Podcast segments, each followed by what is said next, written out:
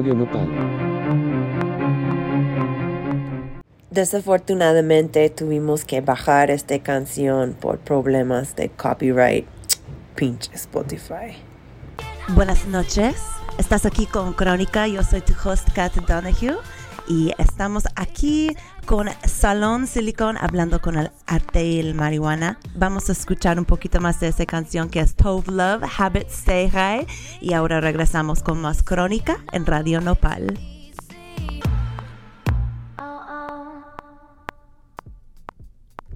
Buenas noches, yo soy Kat Donahue y estás en Radio Nopal con Crónica, donde siempre tenemos conversaciones canábicas en los tiempos de prohibición. Eh, hoy en el estudio tenemos a Salón Silicon, viene a hablarnos de arte y cannabis. Yo personalmente me hubiera encantado estar con ellos, pero estoy grabando hoy desde Oregón, donde eh, estamos pasando por unos incendios forestales horribles. Bueno, no, no estoy en fuego, amigos, pero está a una distancia de nosotros y el aire está... Pues ayer era el color de Trump, literal. O sea, estoy aquí en los Estados Unidos y el pinche cielo tiene color de este fucking way. Hoy es un poquito más normal. Imagínate que es como el día con el aire más feo, más contaminado de la Ciudad de México, como de esos días que quieres decirte que, que es niebla, pero obviamente no es niebla, es el fucking contaminación. Uf, cambio climático. Bueno, pero pasamos a México, ¿no? Hablamos de la marihuana en México.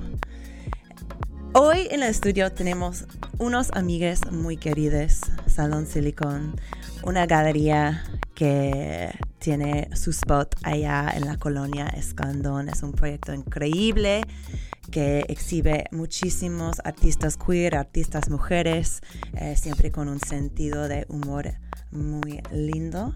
Eh, yo como no soy una persona muy de arte, pues este sí es un proyecto que me encanta. Y ahora mismo ellos están presentando su show Sex en la galería eh, famosa, importante, una galería muy destacada en América Latina, Kurimansuto. Eh, este show abrió la semana, fin de semana pasada, súper recomendable. Por favor, váyanse a verlo. Incluye la obra de unos artistas pues increíbles de la Ciudad de, México, entre ellos Sandra Blow, la fotógrafa, em, Lucas Lugariño, el, pintor, tiene PJ Roundtree, el fotógrafo, y una, foto que me, a mí me emociona mucho, eh, que es del artista Alan Baltasar, eh, que tristemente se, se, falleció hace unos tres años, pero... Em, pero sí, eh, si tienes la oportunidad de ir a ver este show, el Sex en Kurimatsuto, hazlo. Y ahora vamos a hablar con la gente que lo hicieron posible. Eh, vamos a estar hablando con todos los tres integrantes de, Salón Silicon hoy, pero eh, vamos a empezar con Romeo, Romeo, Romeo Gómez López. Eh, también un gran artista y uno de los tres integrantes de Salón Silicon. Eh, Romeo, ¿estás con nosotros? Romeo. Sí, Kat, aquí estoy, ¿me escuchas? Sí, perfectamente. ¿Cómo estás el día de hoy? Estás, estás en la galería de Salón Silicon ahora mismo, ¿verdad? Sí, estoy aquí con la OSNI, con Olga. Ay, qué bueno, qué lindo. Digan hola. Perfecto, sí.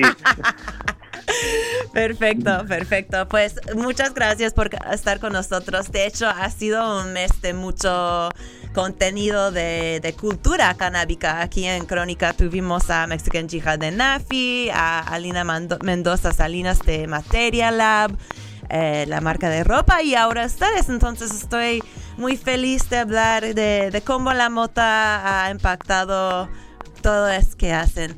Eh, pero yo sé que tú, Romero, no eres un Pacheco. No, no, no, es eh, justamente, pero pero soy un, Pacheco aliado que también creo que somos importantes y, y creo que todos tenemos que ser aliados y Claro. todos tenemos que luchar Claro. por, la- por, por esto.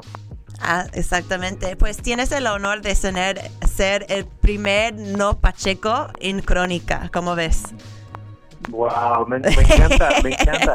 Ahora, quiero decir que aunque no soy un pacheco, sí he fumado y he tenido mis experiencias muy Y- especiales que guardo en mi corazón. Claro, y Pero- como estuvimos pero- hablando antes de show, es, es seguro que tienes, has encontrado con el pacheques de segundo mano en algún momento, trabajando como trabajas con, Eh, Sí, con también pachecos. mano. Eh, De segunda mano es constante, pero de primera mano me he y, y, y sí, siempre hemos estado aquí defendiendo, siempre defendiendo. De hecho, una vez me pasó que que Olga y Lao se metieron al baño del Salón Silicón a fumar y, y entonces nos, nos- no, no sé si saben, pero eh, Salón Silicón se encuentra en el edificio que era de mi abuelo y en ese edificio vive arriba mi tío, que mi tío tiene aproximadamente casi que mi edad, como 32 años, y este y este porque pues era tremendo el abuelo, ¿no?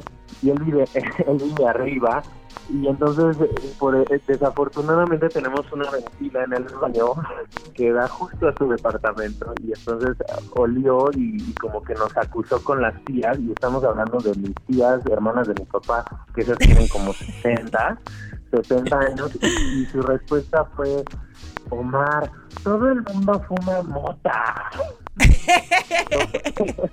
Ellas fueron las increíbles que dijeron, ay, no manches, Omar. Ay, tú, Este, todo no todos, tía, no todos.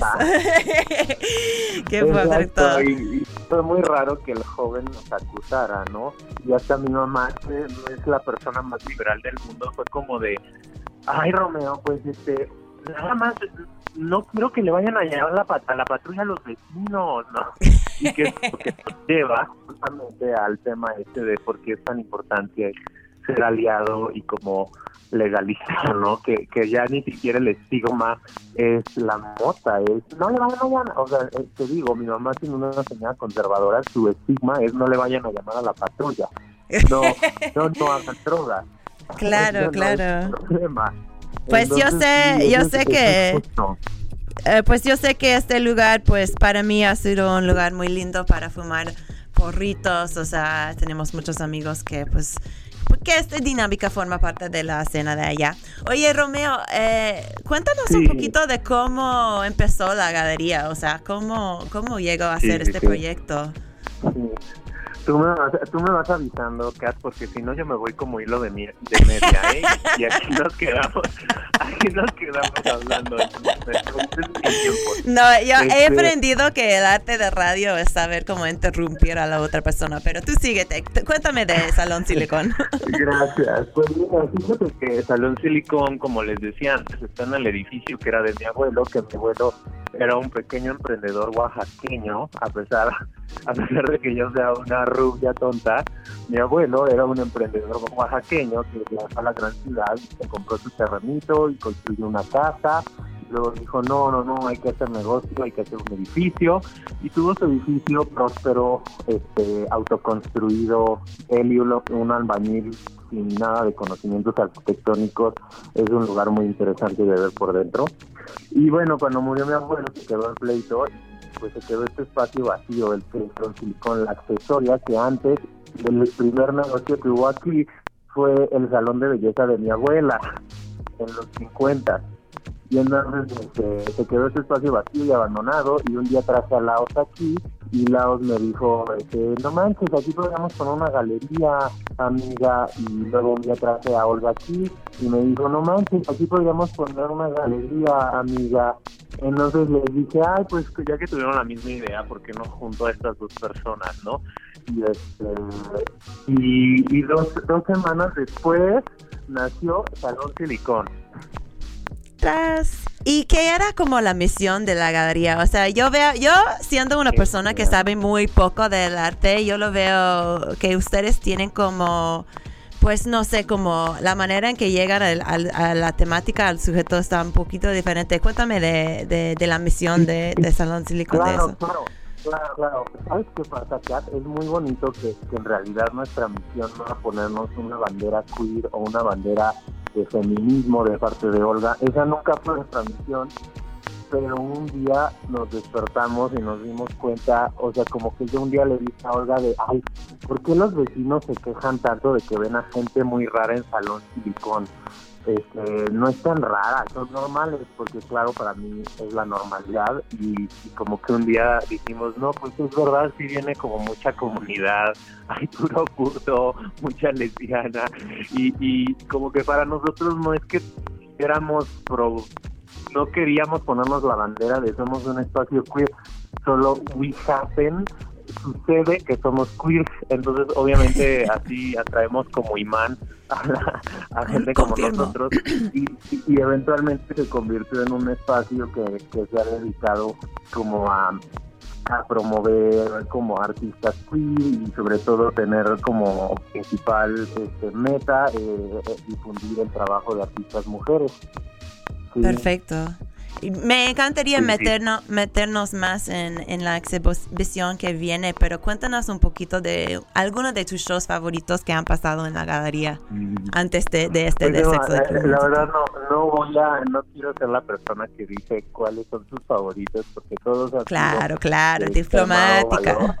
Pero, pero sí te puedo decir, por ejemplo, que han sido 33 shows este, en dos años y medio eh, que ha sido mucho trabajo, la verdad, pero con muchísimas ganas y muy divertido. Y hemos tenido eh, eh, hemos tenido este ejercicio que es Galerías Similares, que se preocupa con, por imitar y hacer covers de artistas eh, grandes, de artistas reconocidos mundialmente, pero, pero replicarlos por artistas de nuestra comunidad y venderlos como a precios accesibles, ¿no? Eh, entonces, este, la primera edición se vendieron a precios ridículamente baratos y la gente se llevó artes de máxima calidad. Y, fue como un gesto súper bonito y muy simbólico de, de comunidad eh, de parte de, de, de, la galería, como de, gente que normalmente no compra tanto arte porque siempre es súper caro, se podía llevar eh, arte de muchísima calidad que había hecho y que había sido hecho por amor al arte porque no iban a ganarle nada de dinero, ya sabes. Y, y de ahí pues hemos hemos hecho este, shows con artistas increíbles como Carolina Villanueva, Sofía Hinojosa, este, como Berke Gol, como Pilar Marul, este, artista de Turquía, este, Carla Lamoyi, Victoria Núñez, eh, estoy haciendo todos mis shout outs, el único inigualable este, Lucas Lugariño. Ay, este, Lucas. Este, o sea, de que me puedo, te digo, yo me voy como yo de media y así, la retrospectiva de Salón Silicon si tú quieres, pero, pero nuevamente es porque este, la verdad todos tienen un espacio gigante en nuestro corazón y la verdad lo más importante de esto es justo comunidad, justo alianzas de, y lazos afectivos y de que nosotros no tendríamos este espacio si no fuera por la gente que expone y por la gente que viene.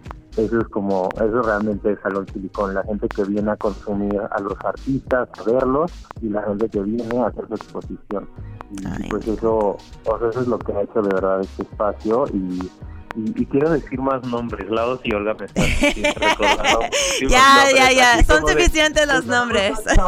sí que... Todos, para ver, o sea, también tuvimos un show de Chiquidrama, Chiquidrama de Natalia Millán.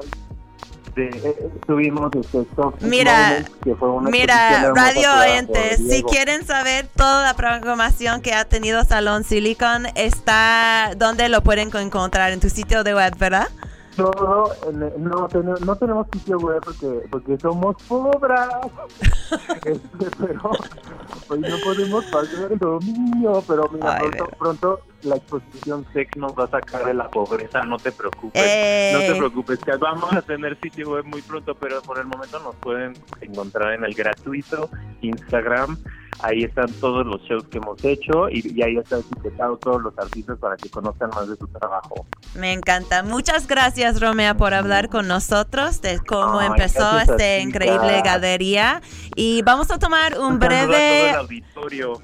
Ah, sí, saludos a todos.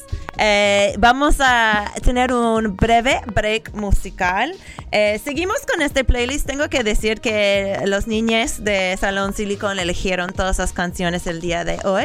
Vas a encontrar que es un playlist bastante diva pop. Ahora tenemos un muy diva, eh, Lana del Rey. Este es High by the Beach. Y regre- regresamos pronto con más crónica en Radio Nopal. Desafortunadamente tuvimos que bajar esta canción por problemas de copyright. Pinche Spotify. Hola, hola. Yo soy Kat Donahue. Este es Crónica en Radio Nopal.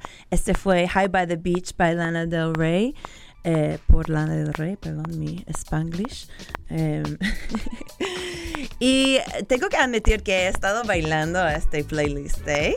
Muy bien hecho por nuestros invitados el día de hoy, los integrantes de Salón Silicon, que ahora mismo están estrenando su show Sex en la galería Kurimansuto. Eh, ahora tenemos con nosotros, acabamos de estar con Romeo Gómez López, que estaba contándonos el cuento de la galería y cómo, cómo llegó a ser. Eh, ahora tenemos con nosotros una invitada muy especial, Olga Rodríguez, eh, una de los otros curadores de, de Salón Silicon. Olga, ¿cómo estás el día de hoy? Hola, muy bien, ¿y tú? Muy bien. Tú eres, o sea, estoy emocionada de tenerte en el show porque me encanta tu obra como curadora, pero también eh, nosotras vivimos juntos. Entonces tú has estado ahí para el nacimiento y los primeros episodios de Crónica. ¿no? Sí, y se me hace muy, muy emocionante estar invitada. No sabía como que iba a tener el pretexto para, para venir aquí a pachequearme contigo. de. Ya sé, ya sé. Qué triste que estamos en diferentes países. Me hubiera gustado estar ahí con ustedes fumando un porrito. Em, pero bueno, eh, hiciste una investigación increíble para el show de día de hoy. Creo que has hecho más trabajo que cualquier otro invitado como antes de, de hacer tu apariencia, de estar en el show. Y para todos los radioyentes que quieren ver todas las referencias, todas las conexiones entre el arte y la marihuana que Olga encontró, por favor váyanse al Instagram de Crónica, es Crónica CDMX y puedes ahí como seguir nuestra conversación un poquito más. Hay unos en los stories y unos en el grid. Pero Olga, quería preguntarte, eh, metiste como profundamente en la historia del mundo y, y de la historia de marihuana y arte y encontraste unas cosas como que ni yo sabía, la verdad. Eh, referencias de la época neolítica, de, de, de Picasso, de muchas cosas. O sea, entre toda esta investigación que hiciste recientemente, ¿qué era que más te sorprendió sobre eh, la historia de la marihuana y el arte? Me- Me gustó que fue como, o sea, yo no soy historiadora del arte y de arte sé pues lo que he ido aprendiendo, pero, pero pues tengo mis huecos terribles, ¿no? Eh, entonces lo que me llamó la atención es que eran como unos lentes para ver la historia del arte y la historia de lo que estaba pasando en ese momento, eh, porque pues eh, estaba como muy unida en la antigüedad a la idea, a, a, cáñamo, al papel y eh, es como la misma raíz del, de la palabra que, que es canvas, que es el, el lienzo, entonces lo puedes como conectar a la historia de la pintura, pero también si te metías como eh, antes de, por ejemplo, en el siglo XVIII y XIX, los eh, que lo retrataban era como una cosa súper exotizante, como de gente en la India fumando, este, eh, eh, mujeres desnudas, eh, entonces como que también te servía para ver lo que estaba pasando, cómo se estaba viendo al mundo en ese momento. Después llega como el arte contemporáneo y empieza a hablar de, no, no nada más de, mira qué curioso, ¿no? La gente fumando, sino de, de las políticas alrededor de y hasta como hacer representaciones nada más de gente fumando, que puede parecer algo pues que se vuelve ah, pues politizado, ¿no? Politizable. Eso, eso me llamó la atención. Ya, pues sí, o sea, hemos visto cómo la marihuana está usado para para significar un cierto sentido de exoticismo, pero también de, peligro, de criminalidad, de, de, como cosas ajenas realmente. Esta es como una distinción que creo que lleva la, la marihuana en todas las épocas. Entonces, pues sí, estaba súper interesante todo esto. Me encantan las, los dibujos de las mujeres voluptuosas. De, ¿De cuál siglo era? ¿De qué época era esta? Ah, pues las, las mujeres desnudas son como del 19 siempre. Me encanta. era muy curioso. también hay un montón de mujeres en, en, ¿cómo se llama? En, en bañeras, en backhouses, eh, como metidas en una tina. Güey, eh, decadente. Eh, Delicioso, decadente. Y, bueno, también me gustó encontrarme el, el cuadro de Picasso, que es como, ay, Picasso, igual que siempre. pinche Picasso, pinche Picasso. Oye, y eh, quería, hablando del arte contemporáneo, o sea, está increíble la variedad de usos que ha tenido los artistas para la marihuana. O sea, los ejemplos que diste, o sea, están están, sí, pues sí, utilizando la manera en una variedad muy inmensa de sentidos. O sea, cuéntame un poquito de este de, eh, de Chris Burden, de su experimento de 1978. Ay, Chris Burden es un artista bien padre, que, que, que se, llevaba como el performance hasta las últimas frecuencias. Eh, bueno, hay muchas eh, personas que, los que se puede decir eso y es como una cualidad que se busca, ¿no? Creo, hasta cierto punto. Y, y Chris, eh, una vez lo dispararon, otra vez se crucificó y estaba como bastante... ¿De dónde dispuesto a poner el, el cuerpo gringo. Ya. Ahorita te digo exactamente de dónde. Déjame googlearlo porque no sé. Ah, bueno, no, no pasa nada. Eh, y este y bueno, pues esta obra es, es justo sobre vamos a hablar de de, de los de los a Boston. y este y habla de pues del tráfico, de cómo la marihuana se veía como esta cosa que venía de México hacerles daño y es como no, esta marihuana creció aquí, se los voy a mandar y se los voy a mandar aparte como con un mensaje bonito de fúmense esta a mi salud. Sí, Qué, qué, interesante. Y este vuelo tomó lugar entre, entre Calexico y Mexicali, ¿no? Que esos como pueblos gemelas ahí en, en, la frontera entre los Estados Unidos y México. Realidad son son la misma ciudad. Bueno, sí, ajá, la misma ciudad debajo de, ¿cómo se dice? Apartheid, apartheid, apartheid. Ay, güey, ajá, pues segregado de todas maneras. Pues sí, o sea, a mí me encantó, pues yo me encantaría eh, aprender aún más de, cómo los artistas aquí en México han usado esta droga, porque obviamente México ha sido un, centro de producción de marihuana para esta región eh, del mundo, o sea, ha sido una, planta muy importante. Em, ahora en como tiempos modernos, tú habías ofrecido como un ejemplo de esto, este, un evento donde yo he ido también, que es increíble, que es el bienal de, la pipa, de Ladrón Galería. Eh, cuéntanos un poquito sobre este show y, qué fue la importancia de ella. Sí, pues aquí shout out para, para Ladrón Galería, así como eh... para nuestros artistas este que, que también llevan como la pacheques a, a su práctica y, y, hablan más de ello que, que, nosotros, ¿no? Que aquí en realidad la única pacheca pacheca soy yo eh, y la un poco. y este y, Romeo dice quedarme con CBD. Ok, todos. Pero bueno. Eh, Romeo de segundo pues, Ladrones ya está como convocatoria abierta y también tiene el, abierto de pintura que tiene esta cosa padre que es como que, exponen a todos y entonces no se trata de, del juicio de valor sobre la obra sino de la participación y de las obras. Y, todas las obras son pipas. Ajá.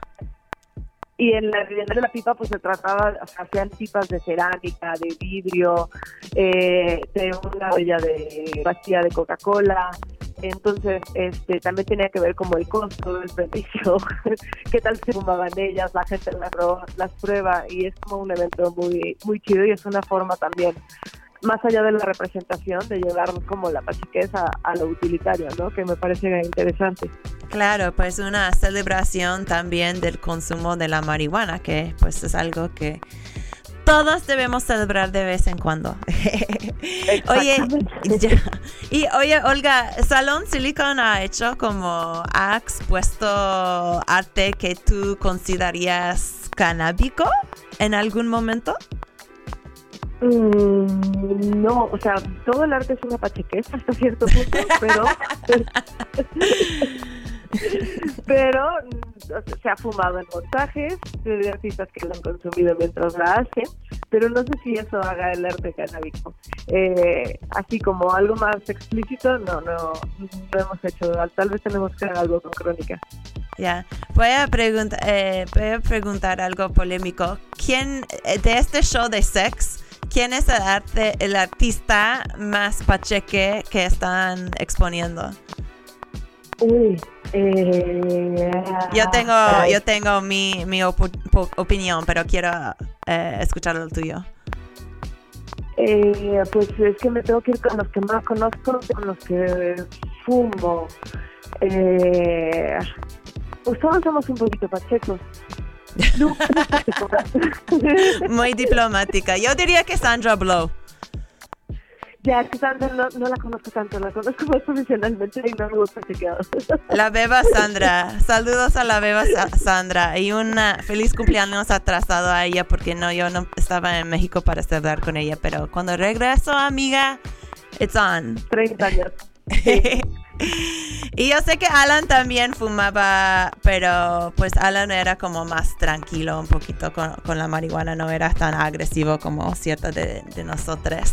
Eh, oye, y mientras estamos hablando de Alan, antes de que olvido para los radio oyentes. Si quieres ir a la expo, yo he escuchado que hay gente dejando como flores y tributos a, la foto de Alan. Entonces, si pasas por sex, lo cual debes de hacer, eh, por favor, eh, y quieren y les antoja, pues traigan un tributo al, bebé fallecido. Pero ya. Pues Olga, güey, muchas gracias. Sí, Dime, dime. De nuestra parte, si, si quieren ir a dejarle algo a Alan, o sea, consideren el paso suyo. Eh, pongan lo que, lo que ah, se merezca. Perfecto, perfecto. Muchas gracias por exponer el bebé, Alan. Yo sé que está importante esto, no solamente por mi parte, pero por muchas personas aquí en la Ciudad de México. Entonces, gracias, Olga. Gracias, Rumi. Oye, sí, de nada. Oye, y eh, vamos a tomar un break musical. Eh, esta canción es una canción que hemos tocado antes en el show como en otro episodio, pero se me hace una rola tan buena que hay que repetir. Eh, ya saben amigos, pues ya han visto que aquí en Crónica siempre estamos tocando rolas de, marihuana. Este es Rihanna y la canción es James Joint. Ahora regresamos con Salón Silicon y más Crónica.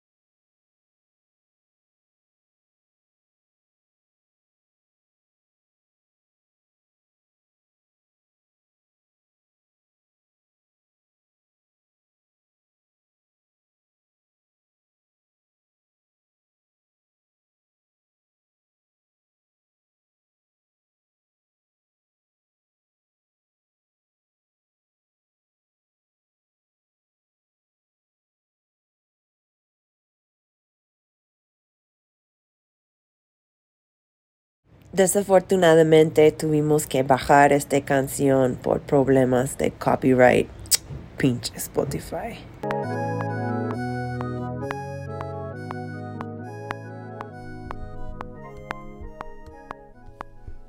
Buenas noches, yo soy Kat Donahue y estás con Crónica aquí en Radio Nopal.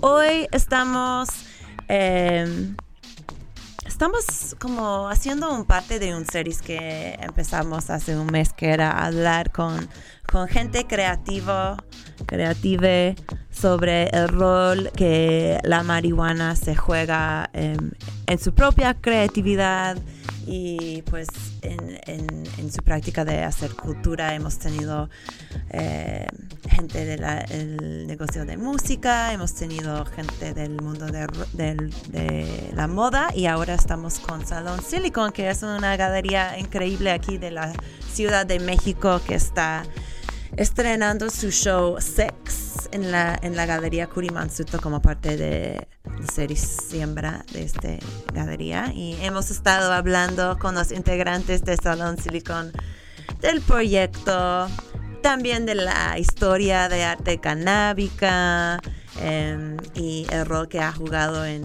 el arte contemporáneo también. Pero pues ahora mismo quiero hablar de sex y estoy con alguien muy bueno para hacer eso, Laus Salazar. Laus, ¿estás conmigo? Oh, eh. perdón. Hola, ¿estás ahí? ¿Cómo estás? Oh, yo estoy bien. Aunque estamos lejos, me siento el amor. Ay, qué bueno, nosotros también lo sentimos, el amor. Ustedes están ahí en la galería de Salón Silicon en Colonia Escandón, qué padre. Oye, Laos, lo que no hemos platicado todavía es este show que están haciendo ahora en, en Kurimatsuto, que es una de las galerías como pues, más destacadas de América Latina y su show se llama Sex Cuéntanos un poquito de, esto, de, qué están haciendo ahí. Ay, bueno, pues les cuento rápido. Pues cuando nos invitaron a, hacer parte del proyecto estábamos como, ¿qué vamos a hacer, no? Algo que sabíamos que queríamos hacer es como invitar a nuestros amigos, a nuestros amigues, ¿no? Sabíamos que queríamos como utilizar ese espacio para la gente pues, con la que queremos, ¿no? Eh, a la gente a la que nos gusta muchísimo su arte y pues descubrimos, empezamos que el sexo, sex, es como algo que pues de lo que siempre estamos hablando entre nosotros tres, ¿no? O sea, Olga, Romero, la otra y así de hablando de nuestros hijos, nuestros novios, eh, entonces ya era algo de lo que estábamos hablando y empezamos como justo a hablar y a discutir sexo, qué es, qué es el sexo, ¿no? Porque pues es un tema enorme y pues llegamos a la conclusión de que podríamos dividirlo en tres partes, ¿no? Por decirlo de alguna forma. Eh, esta exposición de dividirla en tres secciones. La primera es el play, que es la que ahorita está mostrándose, con la que inauguramos como el proyecto.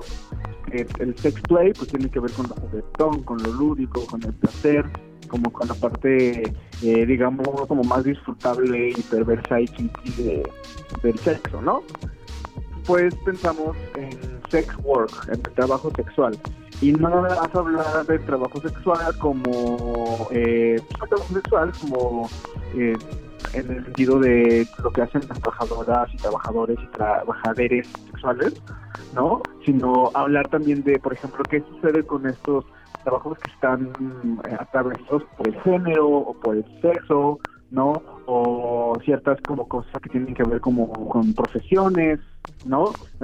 queríamos como no solo tomar el término work, trabajo, como trabajo sexual per se, sino también como algo que puede, que genera otras conversaciones, ¿no? Como, eh, pues sí, como la sexualización y la el género del, sexo, ¿no? La, las, los libros, perdón, los links que tiene como el trabajo, por ejemplo, del hogar, como con el sexo, ¿no?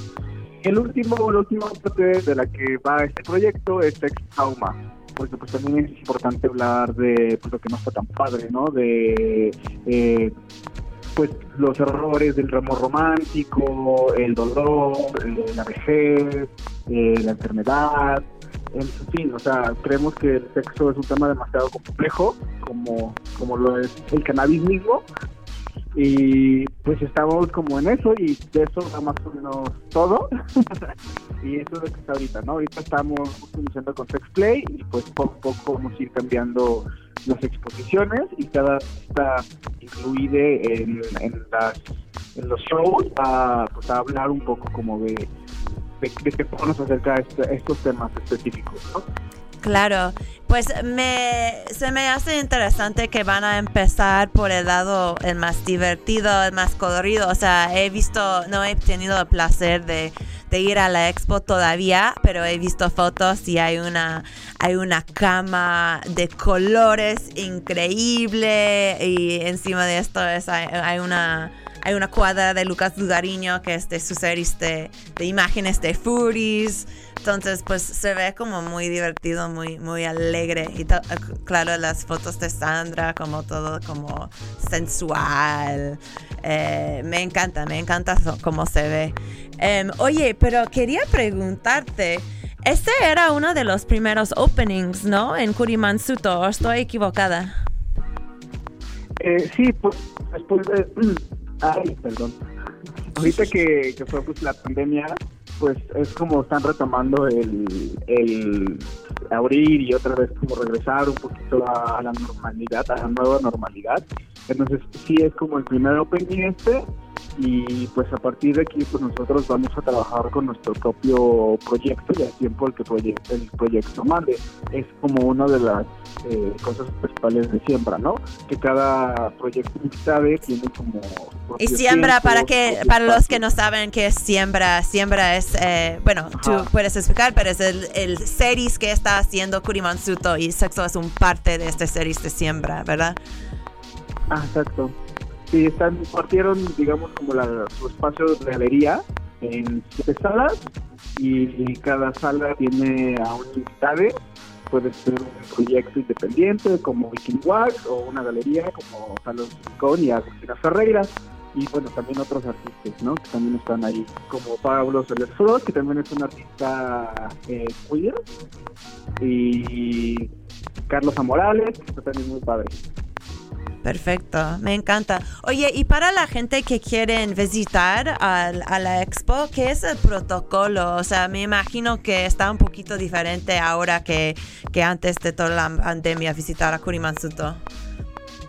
Sí, pues, o sea, pues como ya sabemos, pues tenemos que tener sana distancia y así. Entonces, si quieren visitar la exposición, eh, tienen que hacer una, bueno, buscar con la gente de Carimansuto, hacer una, una cita.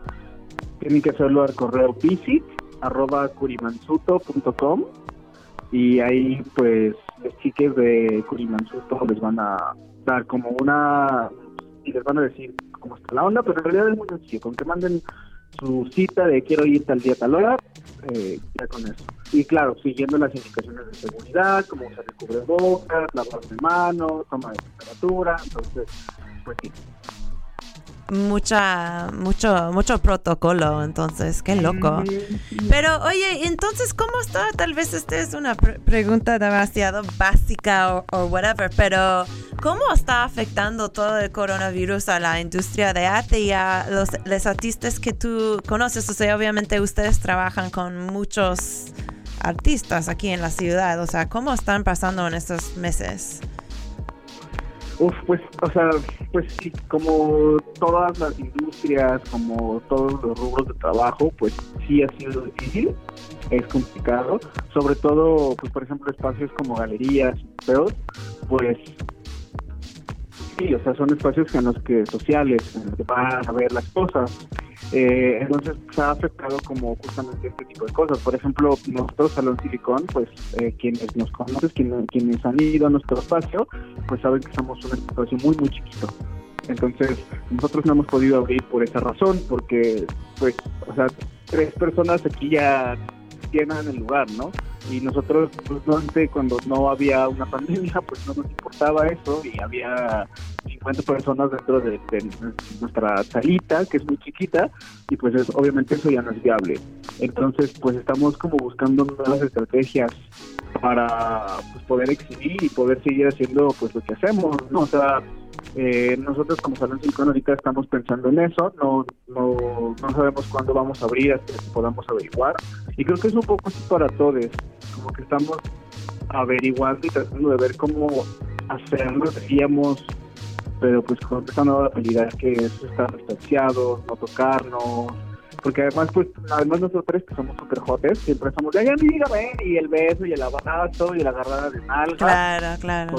Sensual y claro pero pues o sea ahora ya no podemos hacer eso y también es raro no o sea también es raro como que ya no podemos ser tan afectuosos como solíamos ser antes no y no solo somos los silicones sino pues también todas nuestras amigas que venían todas las jotes todos de lechas o sea todos estamos así como de que vamos a hacer nos tocábamos un chingo nos queríamos mucho y ahora es como algo muy raro pero pues ahí vamos, ¿no? Eh, nuestros artistas ahí van, la están ha sido difícil para todos, pero hemos aguantado muy bien.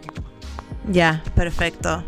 Em, uf, pues sí, todos estamos en lo mismo, realmente. Yo eh, me siento raro eh, preguntar esta pregunta porque yo sé siempre que la respuesta va a ser que es difícil lo que está pasando ahora.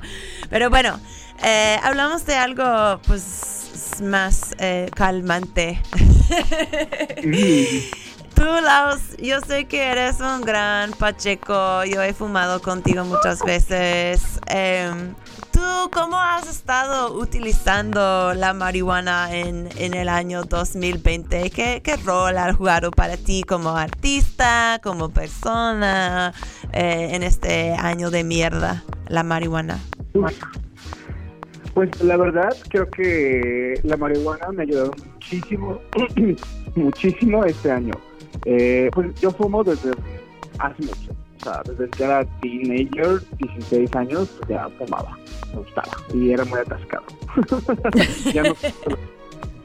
Pero, o sea, sí es como una cosa que me ha ayudado, sobre todo porque eh, he estado tratando como de ya no beber tanto.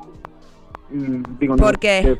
Es como un, problema, pero ya me cae muy mal el alcohol pésimo para mi estómago. Entonces he tratado como que dejar... Yo también tengo eso, Laos. Yo no sabía que tú también tenías problemas de estómago. Qué padre. Ya, ya estoy, ya estoy harto. O sea, digo, no voy a decir que lo estoy haciendo perfecto porque el ja, ¿no? Pero sí, justamente sí me ha ayudado y siempre me ha ayudado mucho como a mantener la calma, eh, como a ser más introspectivo también, ¿no? Eh, yo soy una persona que se alimenta muchísimo como de cultura pop y películas y música y todo. Y eso se ve reflejado en lo que hago como artista. Eh, entonces amo, algo de lo que amo más es como poner algo que sé que me va a encantar y disfrutarlo. Yo soy súper eh, usuario recreativo y pues me gusta eso, me gusta como la, la sensación de ver algo y como decir, diablo, eso está increíble, ¿no? Y todo.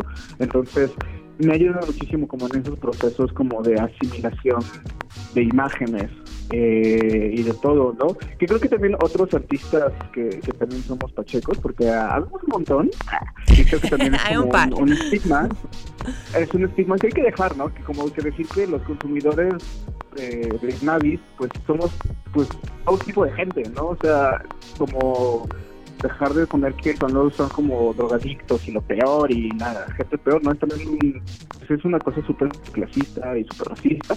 Y pues no, o sea, vemos gente de todos los rubros que fumamos moda y nos ayuda como a superar ciertas cosas, ¿no?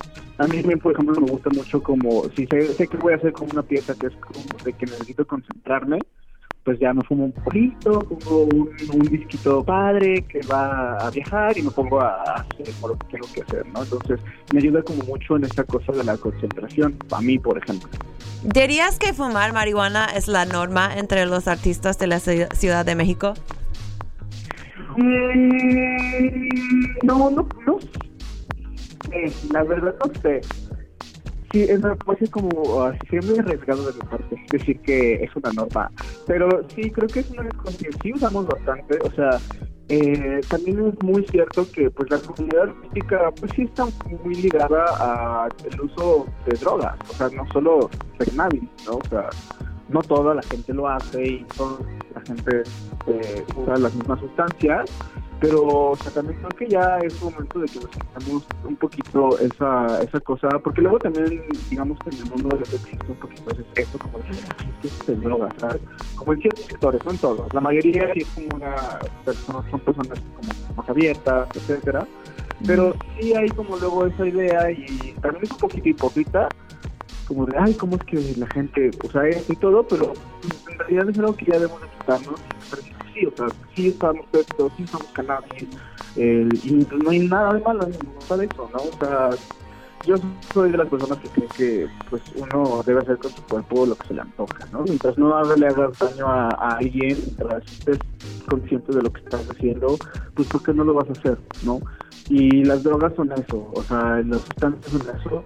Y también la marihuana es como una de las sustancias, pues, menos nocivas. O sea, en realidad eh, me dan mucho risa estos memes, como que dicen como de cuál lo que mi mamá creía que iba a hacer si iba mota y es como gente con pistola, ¿no? Así. Y la realidad en la trema es como un morrito viendo un Bob Esponja, ¿no? Así que eso es muchísimo más acercado a la realidad que toda esta idea como de que pues, los usuarios de cannabis son gente violenta o rateros o eso, que de nuevo esto siempre tiene un sesgo súper clasista y súper racista. Claro, claro que sí.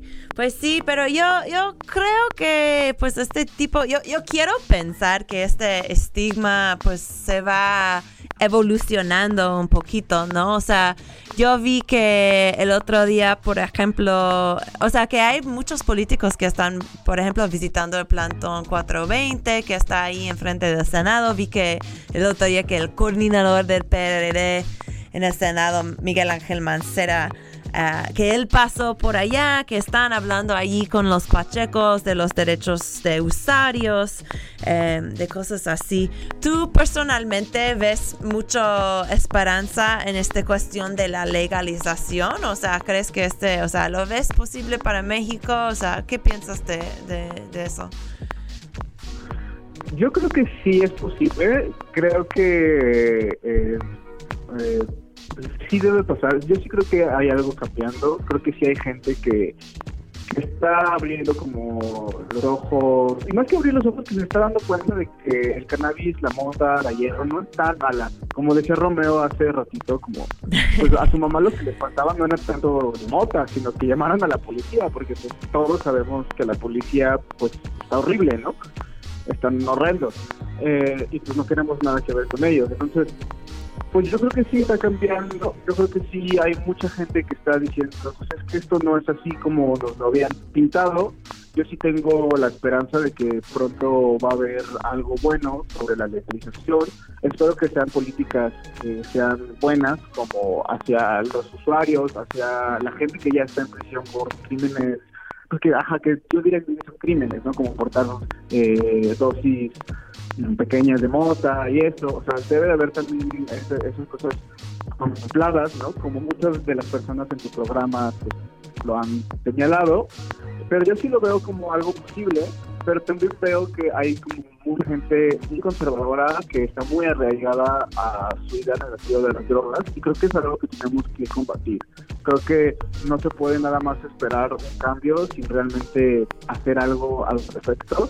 Y pues sabemos muchos de nosotros que no somos estos grandes, que no tenemos estas movilizaciones, eh, pero sí podemos hacer algo, ¿no? Que yo creo que sí podemos como acercarnos a nuestros familiares, a nuestros amigos, y pues como decirles es que esto es mucho más emergente, especialmente en un país pues que sabemos ha sufrido mucho en materia de drogas, ¿no? Por el narcotráfico y la violencia. Entonces, también creo que depende de nosotros ir cambiando esas mentes para evitar cosas como que haya perros que huelen a los usuarios de mota en el metro. O sea, eso está horrible. Ya vi eso. ¿Tú has visto esos perros en persona?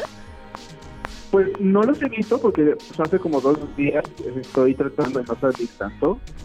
Digo, la verdad, no es algo que cumpla. Muy bien, pero así, I try. Y no los he visto, pero ahora, o sea, antes así como que dice, bueno, igual le puedo llevar un porrito acá, O así como algo, y pues ahora pues ya no lo voy a hacer.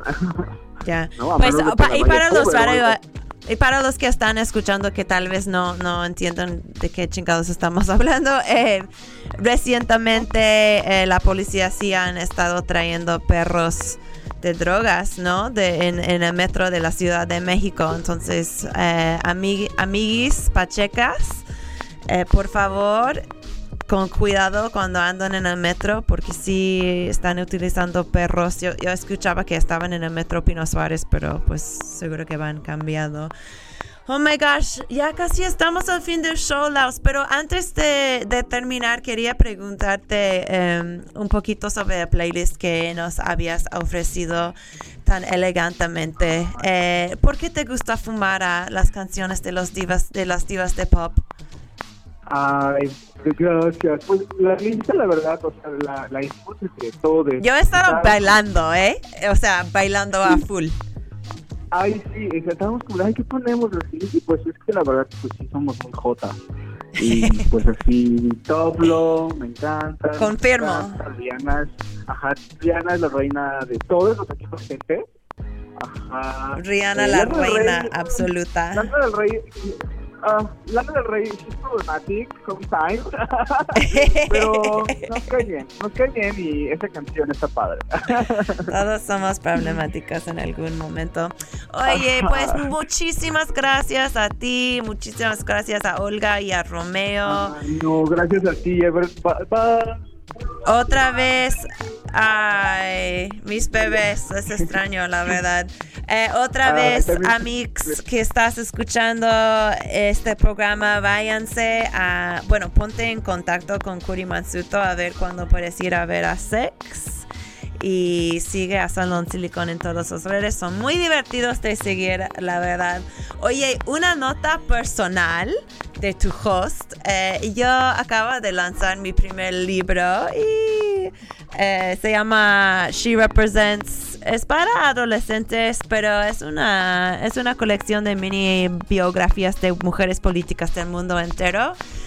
Les cuento por qué voy a estar trayendo ejemplares cuando regreso a México. Y si quieres leerlo, si quieres apoyar, etcétera, por favor ponte en contacto conmigo porque van a ser los únicos ejemplos por el momento que van a ver en México y son limitados. Eso es todo. Eh, y eso es todo. Muchísimas gracias otra vez a Salón Silicon, a Olga Romeo y Laos. Muchísimas gracias a Radio Nopal, como siempre la mejor estación independiente de México. Les amo mucho. Estoy muy emocionada para que se abre otra vez la estación, el edificio para que podamos estar juntos. Eh, yo soy Kat Tanehue. Este ha sido otro episodio de Crónica donde tenemos conversaciones canábicas en los tiempos de prohibición. Eh, nos vemos la semana que viene. Besito.